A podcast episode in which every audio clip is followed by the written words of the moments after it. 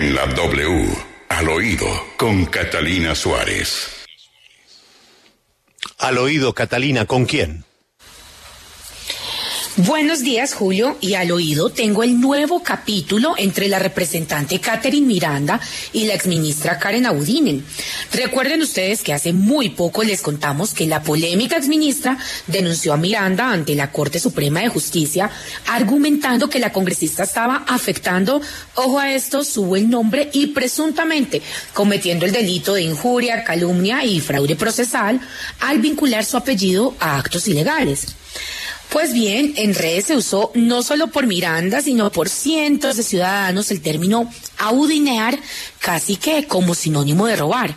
Y ahora el nuevo capítulo es que la irreverente congresista presenta su campaña con vallas por toda Bogotá, en las que el mensaje es solo uno y bastante claro, que no nos audineen el país en alusión al polémico y fracasado contrato que se encargaría de instalar centros digitales para la colección de Internet en zonas rurales apartadas del país para ayudar a cientos de niños.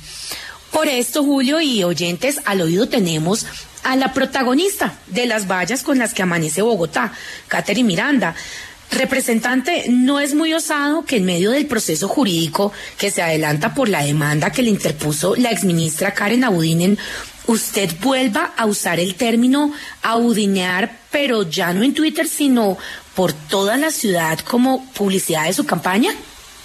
Mire, simplemente soy una congresista que representa el sentir de los colombianos y estas vallas son el reflejo de lo que los ciudadanos me han pedido insistentemente durante estos meses y es no olvidar los 70 mil millones de pesos que se perdieron en manos de la exministra Karen Audinen y que por su culpa dejaron más de 1.3 millones de niños sin internet y los millones de ciudadanos que estamos cansados de la corrupción. Por eso yo invito a estos indignados a que se indignen realmente, pero con los corruptos, con las megacontrataciones, por nuestros impuestos robados, por los políticos que prometen y no cumplen, no por una simple valla que simplemente nos recuerda el deber de un político y es cuidar los recursos públicos como recursos sagrados y que debemos combatir sin miedo la corrupción.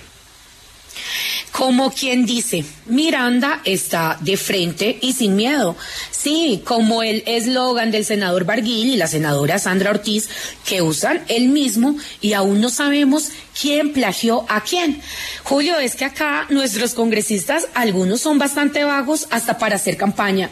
Soy Catalina Suárez y esto es Al Oído.